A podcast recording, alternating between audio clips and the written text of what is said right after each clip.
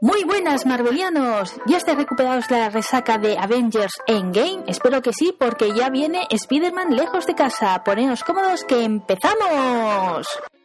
Pero antes de empezar con el programa, vuestra capitana, o sea, una servidora, quiere pediros disculpas. ¿Cuál es el motivo? Pues uno muy simple, y es que hice una encuesta de Twitter y la mayoría dijisteis que los programas los queríais entre el día 1 y 15 de cada mes. Y bueno, estamos ya tocando al día 15 y nada, que no tengo los dos programas. Entonces quiero disculparme, espero que el mes que viene ya poderlo hacer, estoy intentando agendarme mejor, que ya puedo adelantar 100% de que lo voy a cumplir. Y es que este mes he fallado porque tengo una sorpresa. Voy a participar en el Radiotón. Es un maratón de radio que se hace aquí en Barcelona y nada, me enteré, envié la solicitud y Maveriana Tecnóloga fue escogida. Y aunque es un motivo de alegría, también da más trabajo. Y es que no solo es preparar los dos programas habituales, sino que este mes tenía un tercer programa. Y debo decir que muy exigente ya que va a ser en directo y no me puedo pasar de los 30 minutos. Así que ha sido pues una situación estresante de mucho trabajo. Espero que salga bien y nada, que la suerte ya está echada. Deciros que en el audio de la zona tecno hablaré sobre este evento larga y tendidamente y que si los organizadores en mi programa en directo lo pasan a podcast, os dejaré el enlace para que lo podáis escuchar todos los que no lo pudisteis hacer en directo. Y si no, pues me comprometo a grabarlo yo por aquí, ¿de acuerdo? Lo haremos quizá en una zona tecno, una zona mixta, ya veré la cosa, porque como tengo el guion, pues qué pena, ¿no? Perderlo y que no lo podáis escuchar y compartir. No sea lo mismo que el directo, pero bueno, quiero que lo escuchéis. Dicho esto, ya me he quedado muy a gusto y empezamos con el tema del mes de la zona Marvel, que como pone en el título está relacionado con Spider-Man. El personaje más carismático de Marvel vuelve a la gran pantalla el día 5 de julio, con la película Spider-Man Lejos de Casa. Esta película, si todo va bien, la voy a analizar con Zorzamot y espero que sea en agosto. Así que este mes vamos a hablar de otras apariciones en la gran pantalla del hombre araña. Veremos si compartís mi criterio. Como siempre me encantan los comentarios y ya os espero y que lo analicéis bien el programa. Pero antes vamos con las... Noticias Marvelianas. Robert Downey Jr. se convierte en Tony Stark en la vida real. El pasado 5 de junio se celebró el Día Mundial del Medio Ambiente y el actor lo aprovechó para anunciar la creación de una organización cuyo nombre es The Footprint Coalition. Quieren utilizar la nanotecnología y la robótica para mejorar el medio ambiente. Esta noticia a muchos nos ha hecho sentir que la ficción ha traspasado la pantalla y se ha instaurado en la realidad. Y es que Downey está siguiendo los mismos pasos que su personaje mítico del MCU, Tony Stark. ¿Keanu Reeves en Marvel?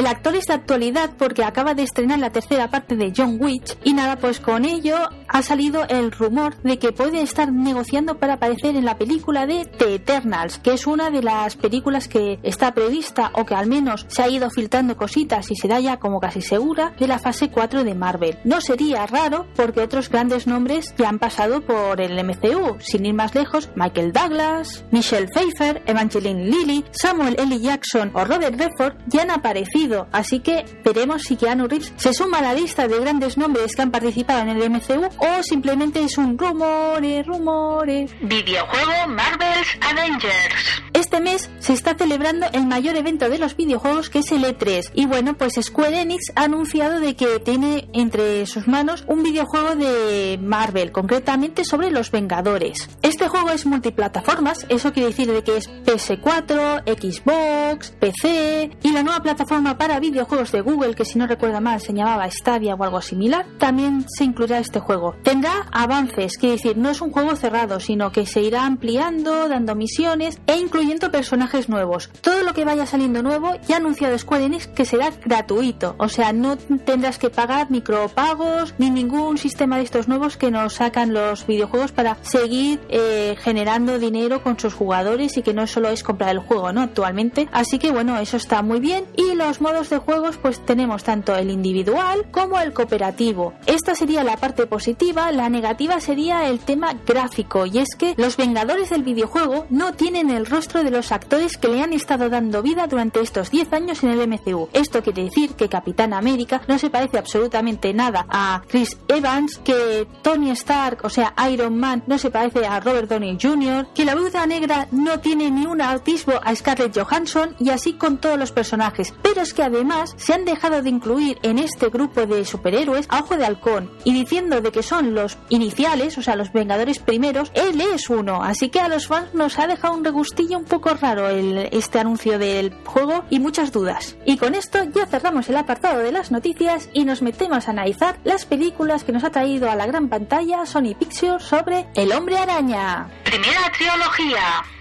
La primera aparición en la gran pantalla de este superhéroe fue en 2002 y en su elenco tenemos interpretando a Peter Parker Tobey Maguire, a Mary Jane Watson le da vida a Kirsten Dunst, mientras que el actor James Franco es a Harry Osborn. Como nombre así puntero y que llamó la atención era Willem Dafoe dando vida a Norman Osborn. O si preferís el nombre de villano, es el más famoso y el más archienemigo que tiene el hombre araña, que es el Duende Verde. Esta película obtuvo mucho éxito hasta tal punto de que se convirtió en trilogía, o sea, en 2004 apareció la segunda parte y en 2007 la última y la que cerraba la saga. A mí me sorprendió mucho y es que no es nada fiel a los cómics. Para que veáis las aberraciones que tenía este film sobre el personaje de Spider-Man, os voy a hablar de uno de sus elementos estrella, las telarañas. Este elemento llega a la vida de Peter Parker mediante conocimientos y no por la picadura de la araña. Sabe de ciencia y una vez que se quiere convertir en Spider-Man, crea una masa así viscosa. Entonces, de ahí que tenga ese gesto tan característico para poderla activar y es que en la muñeca lleva un dispositivo. Pues bien, en esta película la genera su propio cuerpo, o sea, tiene ahí como un pegamento raro y que solo sale del cuerpo cuando hace el gesto característico. Para mí, ¿qué queréis que os diga? Es algo desvirtuado porque no tiene el sentido original. O sea, es que perfectamente la podría sacar de otra manera y nada, que como veis, os lo estoy contando y lo estoy reviviendo y me está entrando el mismo cabreo de que la primera vez que la vi en el cine.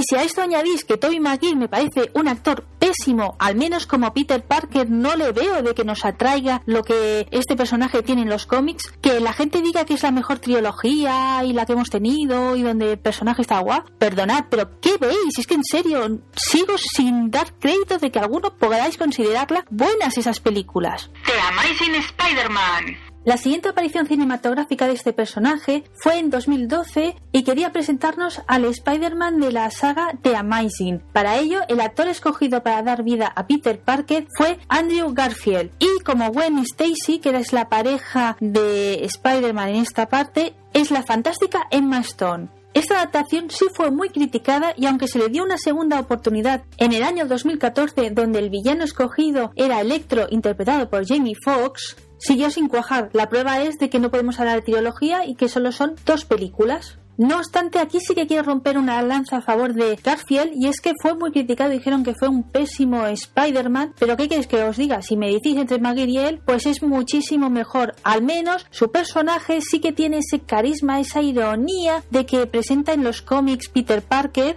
y en el tema de las telarañas sí que lleva el dispositivo característico, así que para mí es más fiel a lo que tenemos o lo que yo entiendo que tiene que ser Spider-Man. Vuelta a los dominios de Marvel. Este fiasco hizo que Sony Pictures llegara a un acuerdo con Marvel y desde entonces el personaje está incluido en el MCU. Por ejemplo, su primera película en aparecer fue Civil War y la individual fue Spider-Man Homecoming. Hoy no voy a hablar de ninguna de estas películas porque les quiero dedicar un programa especial o en el caso de Homecoming no sé si con Zorzamot vamos a decidir de incluirla en la reseña de agosto, así que ante la duda pues prefiero no decir nada y lo dejamos para próximas ocasiones. Into the Spider-Verse. Y la película más reciente de este héroe es una de animación titulada Spider-Man Into the Spider-Verse. Comento animación porque no solo es 3D, sino que la película nos presenta diferentes Speedies que proceden de universos alternativos, de ahí la palabra verse del título, y cada uno tiene un estilo de animación diferente. La verdad que se ve muy bonito y hablo así en general porque solo he visto los trailers, aún no he visto la película. La crítica es positiva, de ahí que la tengo presente para ver y nada, posiblemente cuando la vea pues caiga una crítica por aquí por el podcast. A no ser que si vosotros la habéis visto y consideréis que no son buenas, por favor decídmelo en comentarios que así invierto el tiempo en algo mejor.